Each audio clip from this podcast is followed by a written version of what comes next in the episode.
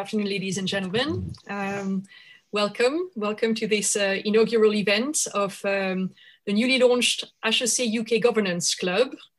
Um, just a, a, few words to start. Can I please ask all of you to put yourselves on mute during the, uh, the event? Um, the event is being recorded to be available for replay, so um, it, would be preferable to avoid too much uh, background noise during the, um, the conversation. We'll be spending an hour together today on Zoom, and I'm very excited to welcome uh, Catherine Bradley as our guest speaker. Uh, Catherine will share with us some insights into her very diverse and international non-executive career with a very large portfolio of board roles. Um, throughout the event, you'll have an opportunity to ask questions. Um, but to do that, can I please ask you to use the uh, chat function on Zoom to send comments and questions. I'm delighted that we have so many participants for this event, literally from around the globe. I believe one of you is even calling from Tokyo.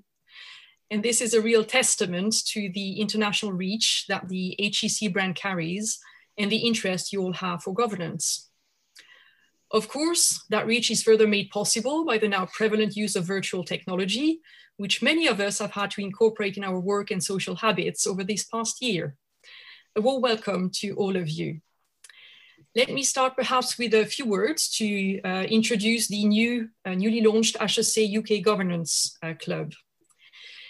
The objective of launching this club for alumni in the UK is twofold, really. Uh, first, we want to serve a growing base of alumni present in the UK, with HEC UK being the largest alumni group outside of France. We have, I think, over 3,000 alumni present here. I will take this opportunity first to welcome uh, Karim Saadi, who is the president of HEC UK Alumni, uh, present here with us today. And I would also like to thank Delphine Moreau-Axer, the director of HEC in the UK, and her two colleagues, Alissa and Lorraine, who have been extremely supportive of our initiative. But secondly, um, the launch of the HEC UK Governance Club uh, is also uh, coming out of the objective of the club HEC Gouvernance, administrateur et dirigeant in Paris, to develop its own international reach. So let me welcome Jean Corollaire, the president of that club, and his colleagues. We have Monique Huet, Jean-François Van Vanphy, uh, Yves Dumont, Pascal Mourvillier, Louis de Boisgibaud, and uh, many others um, who are present with us today. I really would like to thank them all for their unconditional support in launching our HEC Governance Club in the UK. Last, but really by no means least, I'd like to thank Alexis Grabar, the co-founder of this initiative, for the time spent with me preparing for this inaugural event, which took many different forms before we actually settled for the format you're participating in today, in large part due to circumstances we've all been facing in 2020. With the launch of this governance club, we aim to achieve uh, the following goals really. Uh, first, we want to create a network for HEC alumni in the UK who are already governance practitioners or aim to become non-executive directors. We also want to bring together all those who are interested in the area of governance, whether they are a C-suite executive, a board advisor, a shareholder, or investor. And finally, we want to promote good governance practices by organizing events on a variety of topics specific to governance in the UK. We're looking to organize two to three events a year for the time being uh, as virtual events. But we hope to be able to hold some of our events in person in a not too distant future. We're obviously looking to team up with other HEC clubs in order to attract as many alumni as possible to our events. This initiative is absolutely not limited to HEC alumni based in the UK. Many of you who are participating today are based in other international locations and may still be interested in the specificities of corporate governance in the UK.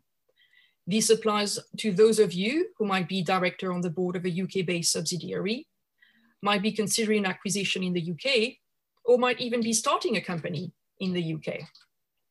So please feel free to contact Alexi and myself if you're interested in our activities going forward, or if you know other alumni who might uh, be interested in this initiative, uh, either as a participant or as a guest speaker.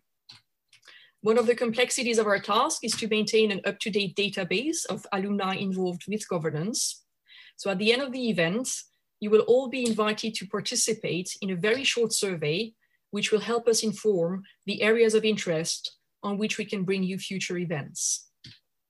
Let me now turn briefly to Jean Corollaire, the chairman of HEC Gouvernance in Paris, for a few words as well.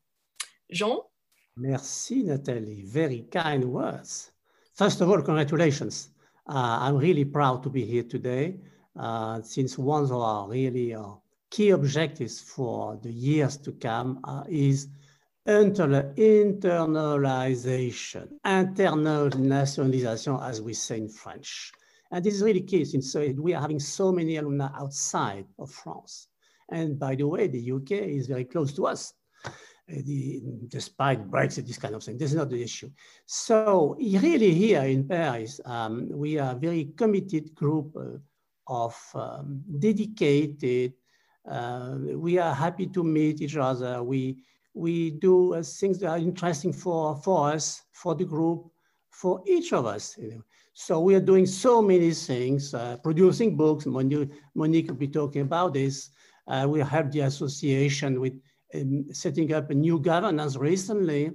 Uh, we are doing some kind of what I call value add meetings, value add uh, interaction, how to access a board, how to be eff effective, how to uh, how to be a good board member, by the way, and and you said Natalie as well, networking. Networking, you know, the HEC, the HEC, the HEC in French, the HEC spirit, the HEC mind, that's key. And uh, this is easy to talk to each other, interact, and get fresh and new ideas. So again, uh, congratulations, I'm proud to be with you and we'll be supporting you uh, in the coming years for your lunch for today and for the coming years. Monique. Yeah, thank you, Jean. Just a few more words to insist on the two major recent initiatives. And indeed, the first one is, is our book, 100 plus testimonies on corporate governance. Uh, one year of effort, but it was worth it. Really nice book, great team effort from the bureau of the governance club with special kudos to Yves and Jean-François, also Marie, who is also here, and a lot of us. But most importantly, an amazing response from more than 100 alumni from all sectors, background, ages, all of them, busy as they are, took the time to write about their experience as a director. And quite a few of them are connected today, and I take the opportunity to thank them again. And for all the others, please go to the alumni website uh, to order the book at a discount price or go to your favorite online bookstore, whatever, it's easy to read. You can learn a lot about governance. Uh, we get a lot of positive feedback on the book, so I'm, I'm re we are really glad about it. Please enjoy. Thank you, Jean and, Monique. And a, a, web, a web link will be uh, uh, will be shown at the end of our um, of our talk today as well. Yeah. Uh, thank thank you all for your very kind kind words. And, and, uh, and, there is another point I would like to focus to, if you allow me just one more minute. In this book, one more than one fifth of the contributors live outside France or have international background. And like Jean mentioned, we'd like to go even further and develop the international dimension of our club um, because it's in line of the strategy of the school and, and the alumni association. So, and we like to do this by relying on you uh, there's such a variety of possibilities and creating a club within a chapter like uh, and Natalie uh, brilliantly illustrate today. But we can also, uh, there is also a possibility to organize a one-off event in a country or region, or you can also write an article and we would be happy to publish it in our newsletter. There are so many possibilities. For those of you who may be interested, we are organizing a workshop early January uh, so if you would like to contribute, drop me a note. We are a network. We can learn so much by talking to each other and we can help others by sharing our experience. So if that's the spirit you're in, please send me an email and we'll, we'll be happy to get in touch. Well, Thank you, Natalie, Back to the UK. Thank you. Thank you uh, very much, Monique. Thank you very much, uh, Jean. So let me uh, now turn to uh, our guest speaker of, uh, of today, uh, Catherine Bradley, who graduated from HEC in 1981 with a major in finance and international affairs. Catherine, again, thank you very much for being with us today. Um, I'll, I'll, start by uh, trying to summarize your uh, very rich and, uh, and diverse um, career. Um, clearly, the subject you, you majored in at HEC um, must have uh, determined your choice of career since you spent about 30 years, I think, in financial services all around the world. Uh, spending the first 10 years uh, in investment banking at Merrill Lynch, first in the US, then in London. Um, and you follow this with a number of senior roles with UBS, BNP Paribas, uh, Dresdner Kleinwort Wasserstein. Um, you joined Credit Suisse as a managing director in 2003 in London, uh, then in Hong Kong. Uh, and, and finally, in 2013, you were appointed head of equity advisory for the Asia Pacific region of Societe Generale. So clearly, um, a, a, very diverse, a very international uh, and successful career in, in banking. But then uh, you moved, you followed that with a very successful non-executive career, um, showing a very diverse portfolio of ro roles. And I, will try to list most of those. Um, uh, if if, if um, there's anything to add, let me know. So you are currently an independent member of the supervisory board of Peugeot SA in France. And there you chair the finance and audit committee. You are also a non-executive director of Johnson Electric Holdings Limited, which is a Hong Kong listed company, and of EasyJet PLC, where you chair the finance committee. And I'm sure you'll have interesting stories to tell us about that. You have just been appointed to the board of Kingfisher PLC, where you will assume the role of senior independent director from January 2021. Uh, and recently, you stepped down as a non-executive director from the uh, Financial Conduct Authority, which, uh, for those who don't know, is the UK financial reg regulator, where you served two three-year terms. And prior to that, you were also a non-executive director of WS Atkins PLC. So the first question that comes to mind, I would say, is that after a rich and clearly successful 30-year experience as a senior executive in investment banking across the globe, what really motivated you to move to a non-executive portfolio career on a full-time basis? Uh, two good reasons, one bad reason, probably. Uh, first, in my when I was a more junior banker, all of you who are bankers will know a lot of it consists of dealing with clients and making them uh, believe that it's them taking the right decision and often just pushing them to make a decision. You find very often in business, people prefer not to decide rather than to decide. So I was very much used to this way of empowering people, making them maybe perhaps take a decision. Then second reason was in the later part of my career, I was more and more a manager, less a doer. And that was in Asia.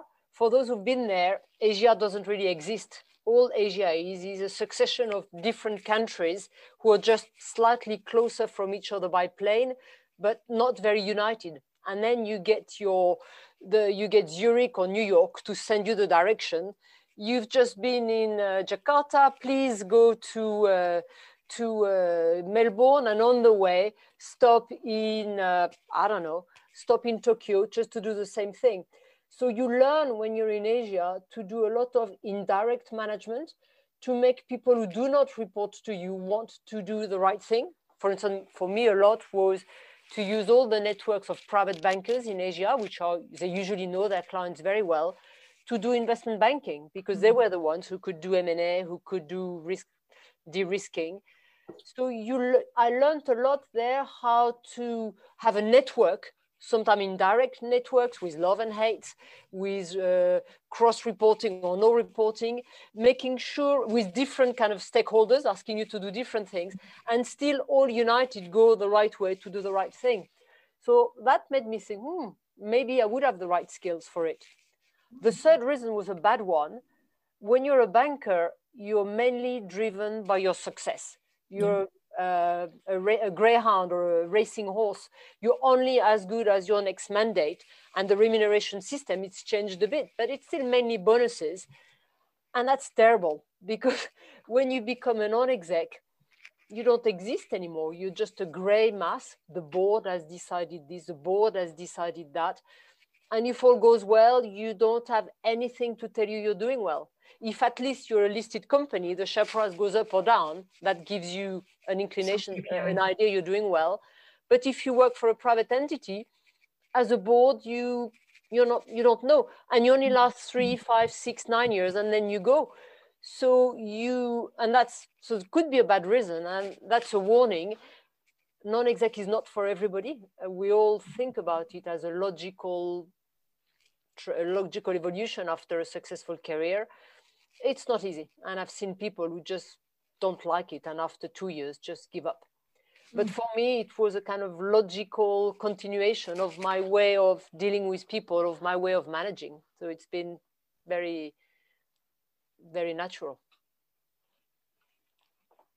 That's that's a, that's a very interesting point, actually. Um, uh, in, in, in, indeed, how the um, um, management of other people uh, is an experience which is particularly helpful when it comes to um, when, when it comes to a non-executive, uh, be, becoming a, a non-executive. Um, uh, so after, after this successful career, uh, you, you, you, you uh, as logically uh, con continued into a non-executive career, but how did you choose your, your first role? How, and how uh, still today would you say you, you choose your mandates as non-executive uh, di directors? You, you have quite a few. How many do you think uh, you can do in, in, in parallel? How, how did you go about building your portfolio essentially? Uh, well, your question is very wise because you've split it in two phases, mm. the first board versus all the next boards. For the first board, uh, let's be very honest, there is not much choice. I did once, uh, was a speaker at Spencer Stuart Paris. It was mostly women. And they told me they had on their list at the moment, I think it was 1100 names of ladies who were completely suitable to do uh, non-execs, but were waiting to get the right opportunity. So really when you start, beggars choosers, uh, you don't have a huge choice. You take a board, if it's a good one, I mean, if the culture is right, you take a board and that will be a stepping stone for others. In my case, I was just extremely lucky because I was still uh, full-time in, uh, in Asia and the Hong Kong regulator, I was working a lot with them all my life. I've met clients work with the regulator rather than against the regulator. And uh, the Hong Kong regulator told the UK regulator, they knew a lady there uh, who was great. So I was extremely lucky. I was headhunted while I was still in Asia, deciding what I should do next. But that was serendipity. Now, the second phase of your question, what do you do when you have the choice? And I know there are a few headhunters on the call, so maybe they will disagree with me. But I find, well, first, in the UK, all the boards are now non, uh, run by executive firms. Many companies put the name of the headhunters in their annual report, and you would be frowned upon if you are not going through the independent process of an executive firms. But then I find executive firms at the beginning it's tough because as i said there are many many people who want the job. Any former accountant any former lawyer any former ceo any former banker anybody is suitable because you're no longer uh, as narrowly focused as you were in your career. And i find headhunters tend to just go for the low hanging fruit still. It's safer. It's safer. A board decision comes from many people so they tend to take the people they know well. So i'm in lucky position now. I get easily one email every three weeks, I think, for new mm-hmm. positions. So now I can choose. Uh, when I, at the beginning, you, you just take what you were given. But there should always be, I think, a major one, one, uh, one criteria you should never, never uh, forget. It's a culture of the place. Uh, it's interesting. It's it can be difficult sector. That's fine. I mean, EasyJet is certainly difficult, and I knew it would be difficult. But you need to join a firm where you do your due diligence and you feel the culture is right. So then even if they have to take tough decisions, there will not be shortcuts. They will do the right thing because you might be the best non-exec in the world. If the culture is wrong, you can't have enough influence and mm. you don't have the time to set it right.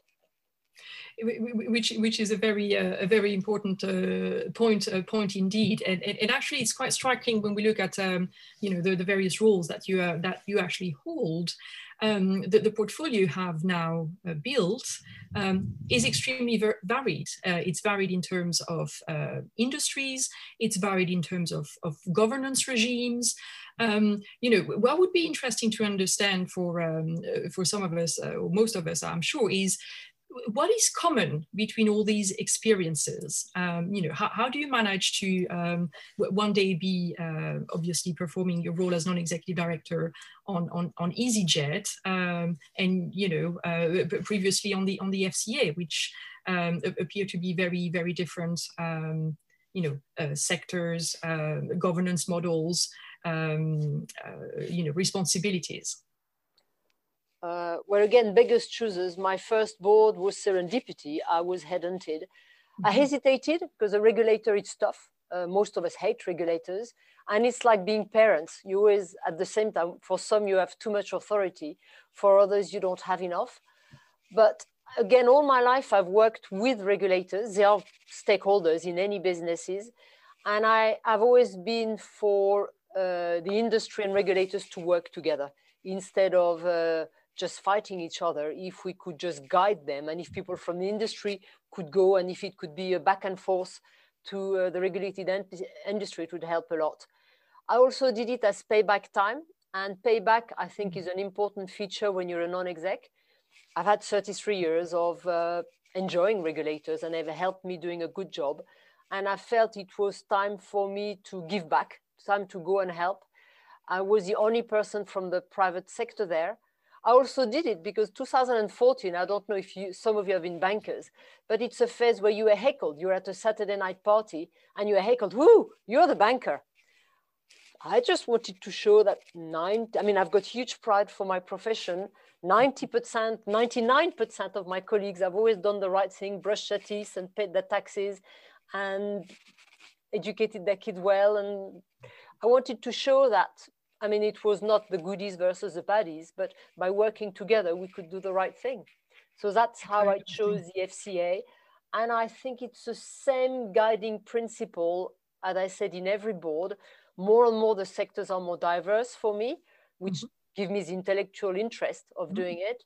But it's always the same process we all come together from different backgrounds with different biases, different local regulation problems, and we mm-hmm. all want to make it happen.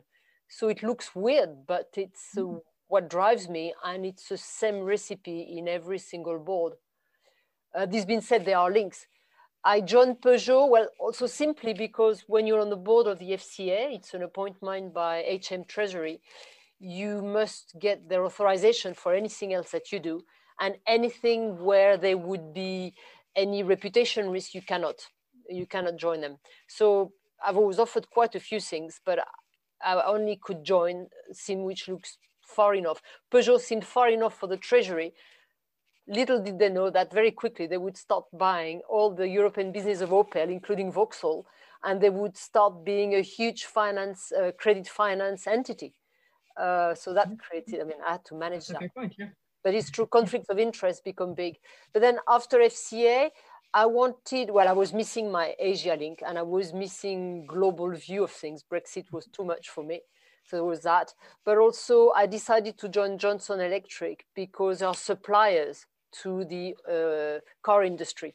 So it allowed me to understand much, much better the supply chain uh, to the car industry. And then then you start becoming more relaxed about not being an expert. That's one thing I've learned. I didn't know it. But as a banker, you've got the skill of quickly, you're a busybody.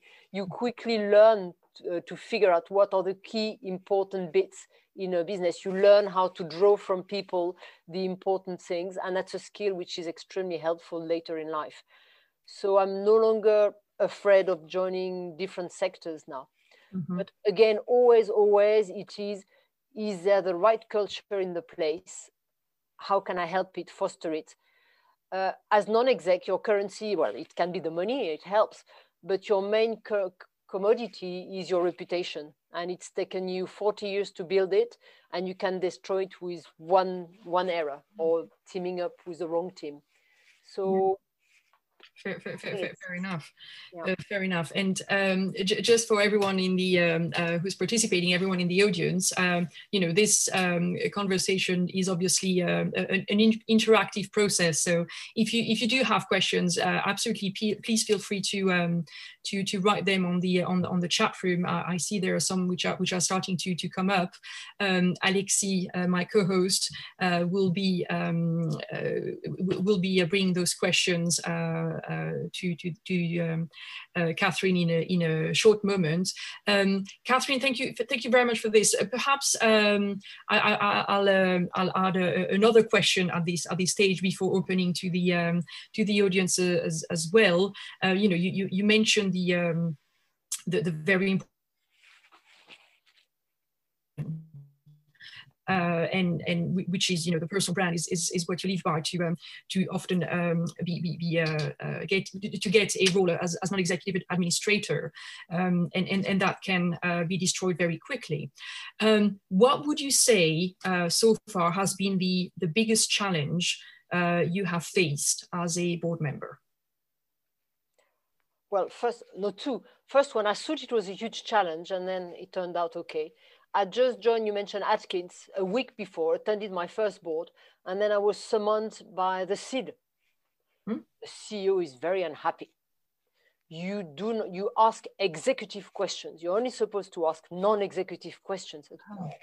And I was brand new. I mean, I'd only started also the FCA board uh, four months before, but it turned out that it was not a problem of exec versus non-exec question. It was a problem of what this company wanted from the governance.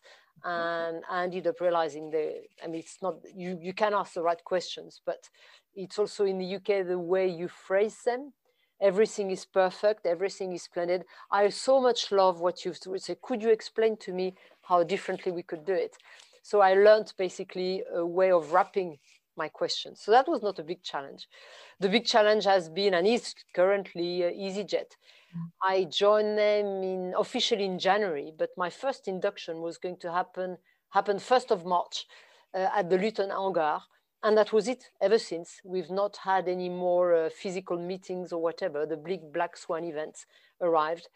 There was no more planes in the sky, which is tough in uh, an industry which is heavy on capex, which is he heavy on opex, which is very unionized. Uh, but also we had a, a big activist, a shareholder, main activist that barely again joined. And he's been fighting the company forever over their Airbus purchases. So he wanted the company, even if it was technically not possible, but wanted them to renegade on all the Airbus contracts suddenly. Uh, he set an EGM asking for the removal of the chairman, the CEO, the CFO, and one non-exec. We got we have brexit of course because as an industry when you're an european airline if brexit uh, firms the british investors do not account anymore as european investors so you got an issue. And then of course we got a cyber major cyber incident. So firework of events but get what? It's enjoyable when you are experienced when again you've chosen a company where the culture before all the events was perfect uh, which is very disciplined which knows, understand extremely well the risk. Actually, when you're an experienced board member, it's a joy to be able to help them. So it's a challenge, but an extremely interesting one yeah I'm, I'm, sure very very rewarding uh, indeed. Um, i will um, pass at this stage to uh, alexis for um, a few more questions that are coming from the uh, from the audience. Alexi, i'm sure you'll be particularly interested in uh, some of the comments that have been made about the uh, aviation industry. Mm-hmm. uh, so over over to you now for a few questions. Yeah thank you thank you natalie catherine a first question from our audience today about culture you mentioned that it is very important to understand and assess the culture you're joining when you're joining a board. How do you do the due diligence of a culture of a board or a company before you join or you deciding to join a board? Uh, your question is very important because that's another drawback of being a non-exec. When you're an exec, you're surrounded by all kinds of people and you've got an establishment and uh, a lot of bodies, people, former colleagues. When you're a non-exec, it's uh, peripatetic. You just bump into each other now and then. Uh, you don't know each other. You feel unloved sometimes because you're the kind of you're the boring board who keeps bringing problems to the executives. So it's very important to have your network. Uh, mm-hmm. your network can be aspiring non-exec, can be women, it can be other non-execs in my case, I, I use a lot, in the UK, we get a lot law firms, accountancy firm giving you briefings on mm. sustainability, on the latest audit updates. And it's very helpful for the technical content, but also to go and have a chance to sit with other non-execs. And then it creates a group, an informal group of people who always know of somebody. Uh, I was called uh, last night, I'm going to meet the headhunter today for a board in um, for a board in France. It will be a big chair or a chair of audit of a big bank. How do I go about it? Well, I know one of my colleagues is on the board of one of the British banks, so I know that he knows blah blah blah blah blah. It's a small world. It's a mm-hmm. small network of people, and we can ask each other the right questions. Do you know if there has been this or that problem? Uh, we help each other. And then an mm-hmm. official way, uh, the, the, proxies are helping us a lot. You know, the investors mm-hmm. associations, mm-hmm. uh, they more and more, they have a big say on how they vote uh, at companies. And you can just check the ranking. If anybody got a red top in this or that arena, there is a problem somewhere. Could be Remco, could be whatever. And that gives you a hint that maybe there is an issue perceived issue. And the last one, you simply look, simply look at how quickly the NEDs have been changing. So that could be unfair mm-hmm. because I think there is globally a more and more rotation of non-execs on board. But still, if you see a board where like two non-execs suddenly left at the same time, mm. there is an issue. Or if you see a board where three non-execs reach the nine-year limit at the same time, mm. that also means that it was maybe cozy, that it's a board which hasn't questioned itself enough over time. So that can help. Okay, thank you. Another question uh, coming to uh, the challenges at the board. Uh, 2020 is clearly a very complicated year. So on the board, you see it, what are the burning subjects at the moment between Brexit, cyber security, uh, everything which is happening with COVID? What would you say are the three, four matters that, you know, really at the board you are in are really on the top of the agenda? It's funny, I've always assumed that Brexit would be a biggest issue. And I, I remember going at the Peugeot board and said, oh, Brexit is not on your list of main risks. Mm. And I realized for companies, it's not so much each event which matters, it's a degree of predictability. Mm. In a way, anybody can adapt to anything, but it needs to be predictable. So, uh, same with COVID as soon in a mm-hmm. way as you start having done your uh, plan A, plan B, plan C, and forecast A, B, C, you've got a framework of the worst to the best, and then you can work with it. So I would put all of them in a sandbag, all of these events, even black swan events, to which way are you able to de-risk it by predicting the best and the worst outcomes? And then that gives again a framework for your executives to get on with it. So I would say the biggest problem to me is not so much Brexit, is not, I mean, it's bad, but it's not so much that. The biggest difficulty I have as a board member, it's much more that we have, we should always have had it, but we've now started to quantify our moral conscience. Mm-hmm. Uh, Larry Fink made it a big topic by saying we should develop a moral conscience but I find it difficult. That's an arena where I find at Peugeot. So I don't know if Peugeot is an mm-hmm. epitome, an example for France, but when I go there, it's much more serene because mm-hmm. all the kind of softer or qualitative topics, such as sustainability, such as diversity, seems to have already been taken as a fact, or like having employees on the board it's just a fact. It's a done thing, and you just quantify, and you've got your stats at the end of the day, and you're okay. You get on with it. Mm. Where I find it much more difficult is in the UK. Everybody talks about sustainability. Everybody mm. talks about diversity. Everybody talks about stakeholders and uh, employees representation, etc. But it's still we know we have to do it because now mm. kind of social conscience has mm-hmm. become mm. a kind of a, an ingredient but do we really want to do it how much do we need to do it how much how much will it be enough to get the the voting from the proxies for instance and that's what i find the most difficult at the moment uh, in the uk people have just swallowed this kind that they have to have this kind of moral compass that they have to look at the stakeholders but it's not yet really digested. It's not yet fully understood that capitalism goes through that. So we, we're going through a phase and it will be easier but france is well well advanced on that. Mm. uh, a third question now uh, a bit a bit more technical about the different boards and the difference of uk corporate governance versus uh, German one or French one, what is the advantage uh, you see of the supervisory board versus a, a, a, normal corporate board and the role of committees? You are on different committees. So can you dig into uh, this and, and, and tell us what you think? Um, shall we have in the UK supervisory board or not? Uh, what are the, the plus and the minus of the committees and how you chair them? Well, I'm going to need the help of all of you on that because my only French example is Peugeot Mm. And my only German example of Mitbestimmung is Opel that we acquired. Mm. Uh, so I cannot comp. I mean, uh, so I'm too biased. I know the British or the I know the Hong Kong way. I know the American mm-hmm. way much better than the the, the French way. Uh, when I joined Peugeot, I really I wanted to make sure what a conseil de surveillance was and how different. I think these are legal differences, but at the end of the day, I don't think it's really mattered very much because if on the board you need to reach the stage where you have to vote to really mm. agree or disagree on something, if you reach the stage where the board has got to be against the executive, whatever the legal format, I think you failed completely.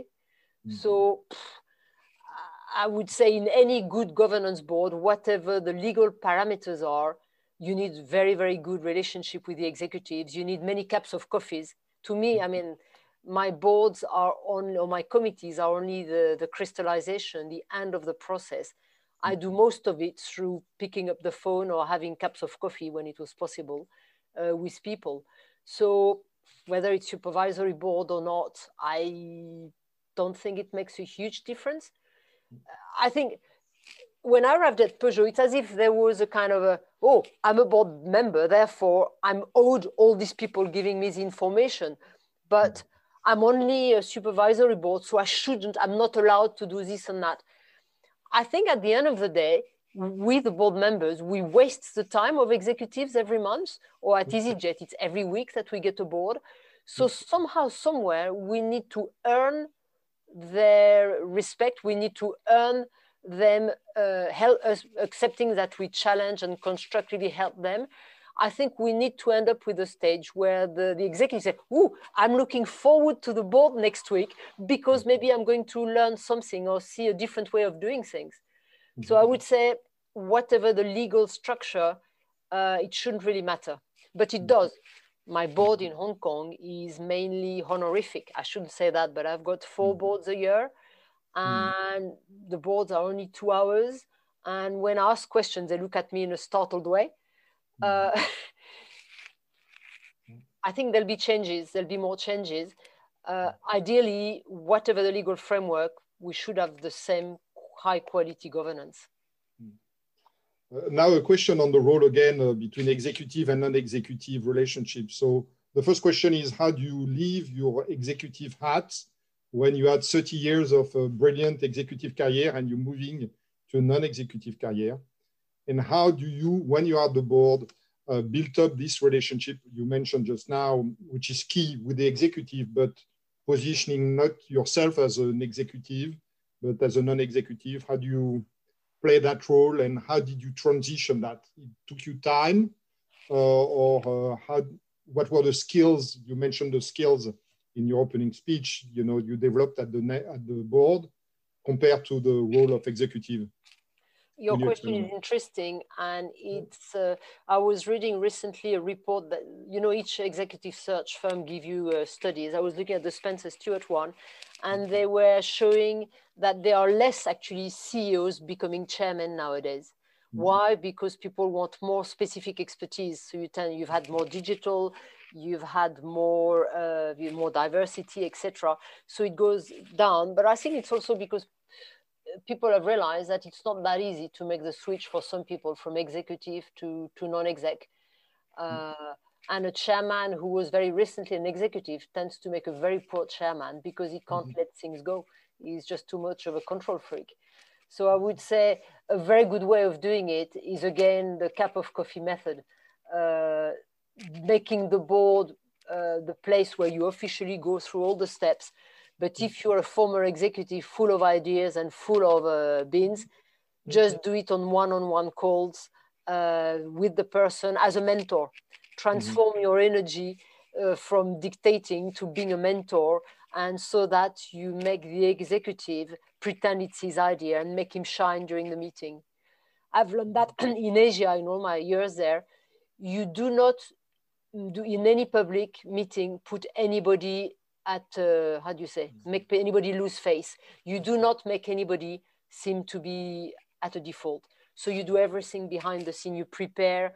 You just like you're an exec and you really think the, mm-hmm. the, the new team is doing it wrongly. Just don't explode in the meeting. Pick up the phone call two or three of your colleagues. Be even smarter. Make one of your other colleagues stress your point so that it just goes even more smoothly.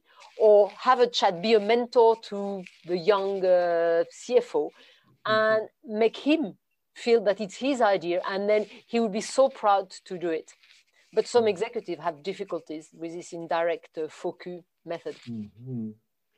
Uh, another question now at the board level between the chairman and the CEO, this strange relationship that we have in the UK, which is very interesting between a chairman and a CEO, this tension, but also this incredible relationship sometimes.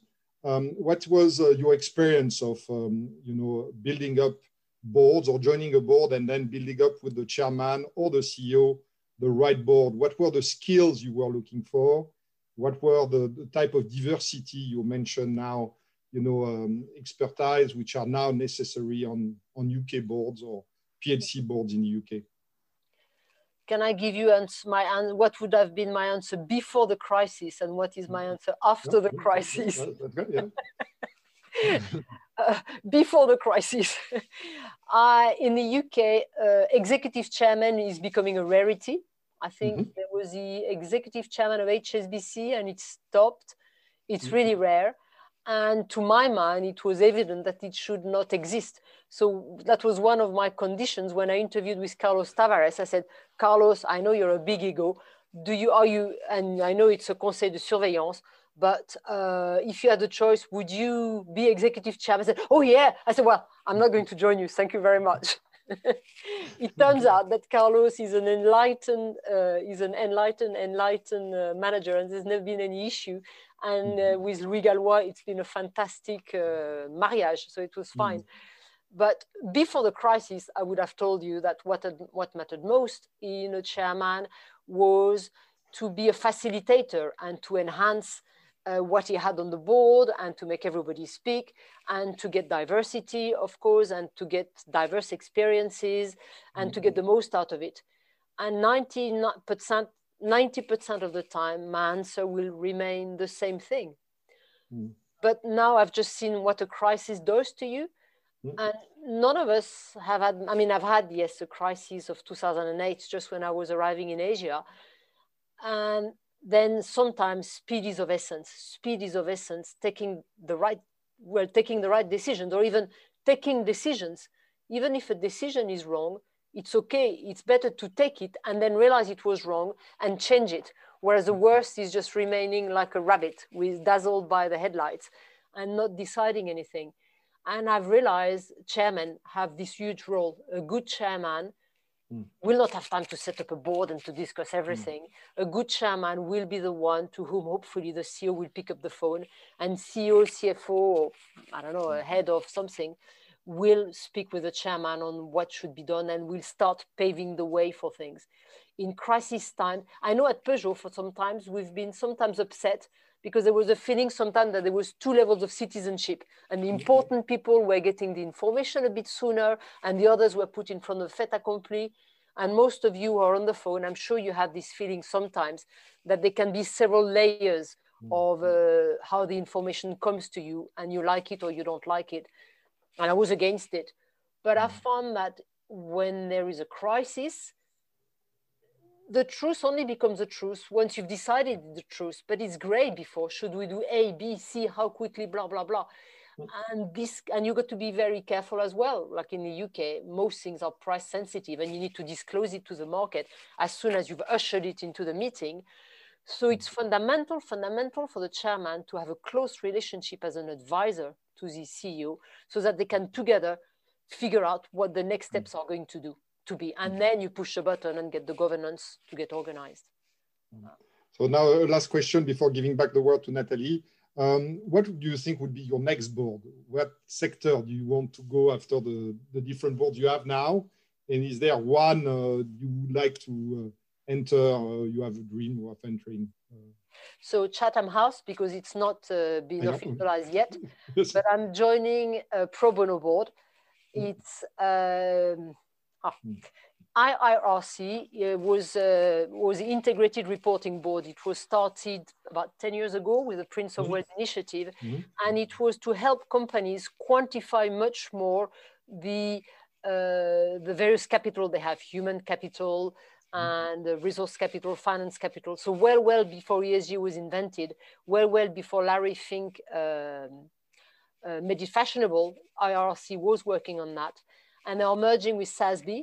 Quite a few will know SASB. It's San Francisco based. It's a major body for sustainable uh, sustainable disclosures. So they are merging together to be the uh, the uh, reporting uh, fund, the, the standard reporting foundation, and it will be to help corporates uh, quantify in a unified way all the kind of various capitals, so sustainability, uh, social responsibility. What SASB is very well known is that for like mm-hmm. private non-listed entities of the same sector, they've mm-hmm. set up some standards on carbon, on whatever, mm-hmm. which are now acceptable. Because that's a huge problem. All of us want to do the right thing, but how do you report it? How do you quantify it? There's just a multiplicity of events. So I'm joining uh, the board. Mm-hmm. Mary Schapiro, that you might know, will be the vice chairman, and we'll announce it uh, shortly each of us should always have a pro bono or a board which just helps the industry. This will be the mm-hmm. replacement to my regulatory board. Mm -hmm. Well, thank you. Uh, Nathalie, back to you. Uh, this is uh, more or less the question from the audience today. Thank you. Thank you very much, Alexi. Thank you very much, Catherine, and congratulations to, for this uh, for this new uh, new role. This uh, th this will be indeed something which will be uh, I think very valued, um, you know, certainly in the in the financial industry to have some uh, uh some, some more integrated ways of uh, of, of, measuring um, uh, of measuring these various components, not just financial components. And um, I'm sure with you on, on, on board, this will become a, a, a great success. Th thank you very much for your generous time with, with us today. I'd like perhaps to um, to ask you um, a couple of, of, of last questions. Um, taking from uh, what you have shared with us uh, today in your in your experience. Um, you know, the, the, the, topic obviously of our of our group is to um, is to promote governance and, and good governance in particular, good corporate governance. Um, at which point in your non-executive career uh, did you start really valuing this concept of governance? Is that is that something you, what the board was doing because you were interested in it? Um, but you know, what what what, what would you perhaps um, say to um, uh, all the all the practitioners and aspiring practitioners who are with us today? You know, when did you start finding? I didn't know what the board. I mean, I, I, knew things were going up to the board, but most of my career, I never bothered about boards. My presentations, my work was always with C-suite. Uh, so in the narrow sense of governance, I discovered it when I got my first non-exec. Uh, but I've done governance all my life. I do govern with my husband and with my children. It's always kind of constructive challenge, helping everybody again to do the right thing together and setting the right benchmarks, then not micromanaging, let people do what they have to do, but agree together what look what good will look like and uh, see how we'll go about it. So irrespective of board, I think governance exists in our daily life always, if we, unless we work on our own completely, but it's never the case it's it's it's it's a very fair point. And, and whilst i know there's many definitions uh, of it of it out there um, it's always nice to go back to the root of the word which comes from the greek uh, i believe gubernietes. And don't ask me to uh, pronounce it uh, uh, properly but it's it's about governing the ship essentially. And and there is very much the sense of uh, of stewardship which comes out of the uh, which comes out of the uh, concept of, of, of, good governance. And I'm sure many of us um, uh, lately have felt that we were, um, you know, governing a boat in rather choppy waters, and you need to be able to um, uh, to, to, bring it back to the harbor uh, in in, in um, the, the, best possible the best possible way with all men on, on deck, obviously. Um, one last question, if, if, if I may, still, you know, going go, uh, going through the evolution of your of, of your career. Um, how would you see the role uh, of non-executive director, as you have experienced it, has evolved throughout all your different experiences. And uh, I'll, I'll, take that opportunity to, um, to make a quick reference to one of the uh, uh, témoignages, one of the uh, testimonies in the um, uh, governance book, um, which uh, was entitled Administrateur, un rôle de plus en plus exigeant. so for the non-French speakers, I apologize.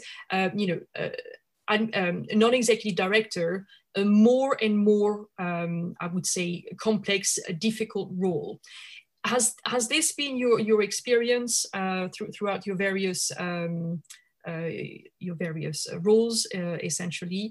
Um, are, are, there more and more, uh, you know, uh, I would say, regulation um, to, to take into account? Um, or, or in, in, in, so uh, in, in your own words, does that uh, characterize your, your, your experience of the evolution of the role? Yes, it's certainly true. Over the years, there's been more and more regulation of it, legislation of it. One test, I think, is when I go, let's say, to a PwC briefing. Mm-hmm. If I go, I characterize, I exaggerate, but if I go to a briefing for corporate, could be cyber risk for corporates or the new audit rules, people are just asking questions and sharing, etc. Then imagine the same meeting just for financial sector, like chairs of audit of financial sector. And you find people, you know, writing, writing, writing furiously on their papers and no noise in the room. So especially I think in the FIG sector, regulation has made the governance really extremely uh, pointy list. Really, you've got to go to step, step, step, step. But we mustn't stop there because otherwise, if we uh, governance people are just there to tick the boxes from regulators, well, we will not do our job. So yes, it makes the job more difficult. It means you need to be even more experienced.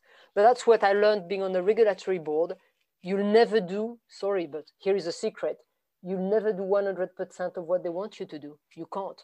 So your job is to figure out the 80% that will get the spirit of what the regulators want.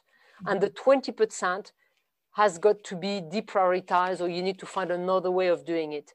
And why? Because as a governor, you need to keep your time just helping the company navigate for its success. And you need to assess the risks. So yes, much more regulation, but make sure that it doesn't, like when you do the, when I do the ordre du jour of my committed audit, I make sure that it's only going to be one third of it. I'm going to delegate as much as I can to the company secretary for what is pedestrian. And I impose on people to explain things in a layman way and give us a sense of is it really important or not and how we're going to sort it out so that you keep enough time for, for the strategy. So that's one thing. And another thing is certainly our role is more, as chairs of audit especially, our role is more and more toward risks and quantifying risks rather than the pure audit. And that's where I found on my French board that auditors were still focusing on the money and uh, the CFO was still focusing on the money. And I did think like at Peugeot, I insisted on our internal audit person always coming ahead of the CFO. They were very upset by that, but that's the best way to give him all the time to talk about anti-money laundering and all these topics which are important. So certainly it's becoming more difficult. Certainly, uh, like I was saying at EasyJet, we've renegotiated our uh, liability insurance and it goes up as soon as you get big black swan events the liability insurance goes up so it's not for the i mean you should only do it if you've got broad shoulders and you're ready to take your legal responsibilities. But guess what? Each time a company asks for a new non-exec they still get masses of people wanting the job anyway. So that's a that's a very fair point. Absolutely. Perhaps one last tip um, for uh, all those attending today, uh, and, and perhaps particularly those who are um, aspiring to uh, join a board. Um, what, what, what are the qualities you need to be a good board member? Well, nowadays, most companies look at the pie chart at the end of the annual report, or now even the, sorry, the pie chart are at the beginning. Diversity matters a lot.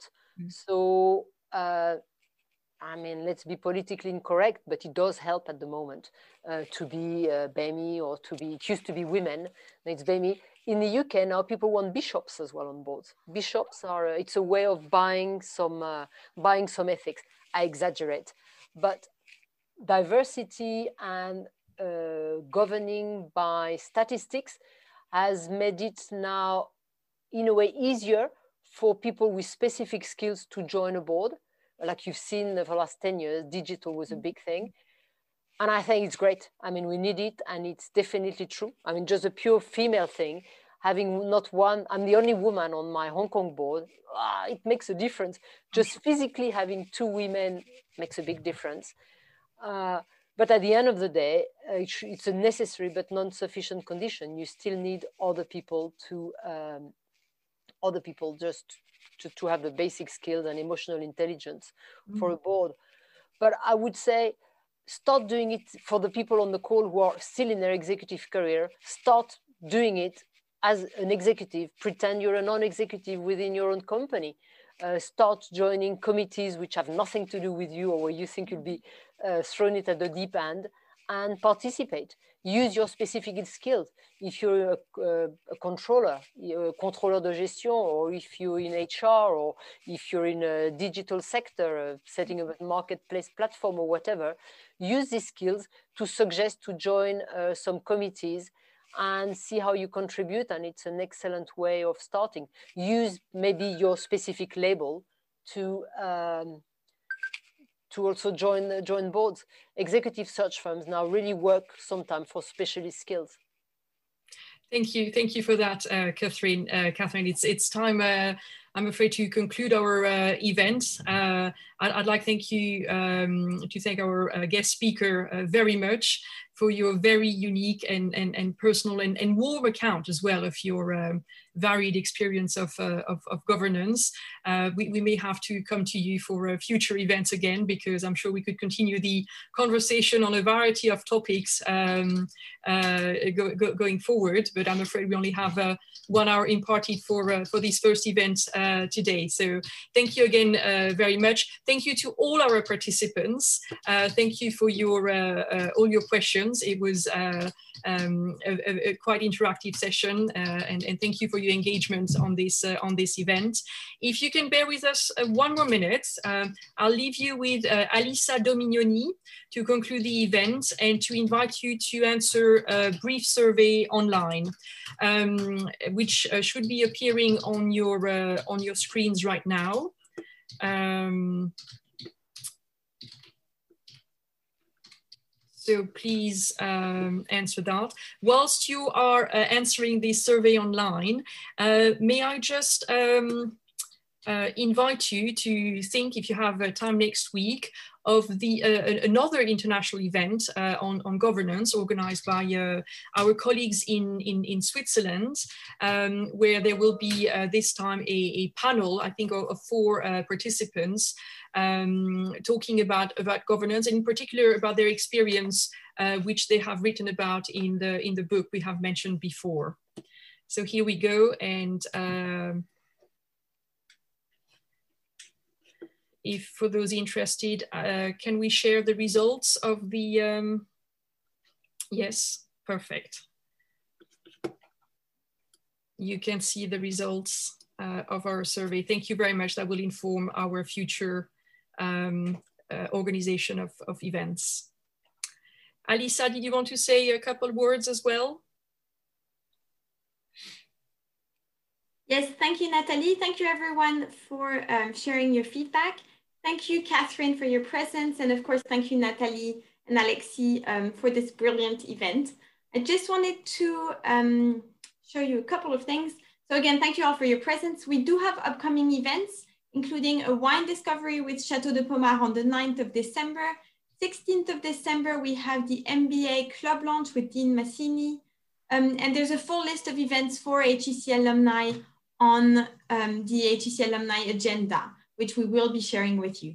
If you are based in the UK, if you're an alum, HEC alum in the UK, contact me if you want to be added to the WhatsApp group to get weekly reminders of our events. And also contact us if you're interested in joining a club to help organize events like Natalie and Alexi did and invite guest speakers. Um, please get in touch with us and we can share more. Also for our, our LinkedIn page, HEC in the UK LinkedIn page, we also just launched an Instagram, so HEC in the UK Instagram. And a couple of reminders. If you are going through a career transition, we have the mentoring platform HEC Pulse that is available to you, as well as coaching access, which is a new offer for coaching. We are able to do every all of this thanks to those who support us through the Infinity Pass or the annual membership. We were ranked number one network in the world, and it's thanks to our strong community. So if you haven't done that yet and you can, remember to subscribe to the Infinity Pass or membership. And finally, connect with us. So myself, Delphine or Lauren at the HEC UK office or HEC alumni, of course. On that note, um, thanks again, everyone, and we wish you a great day.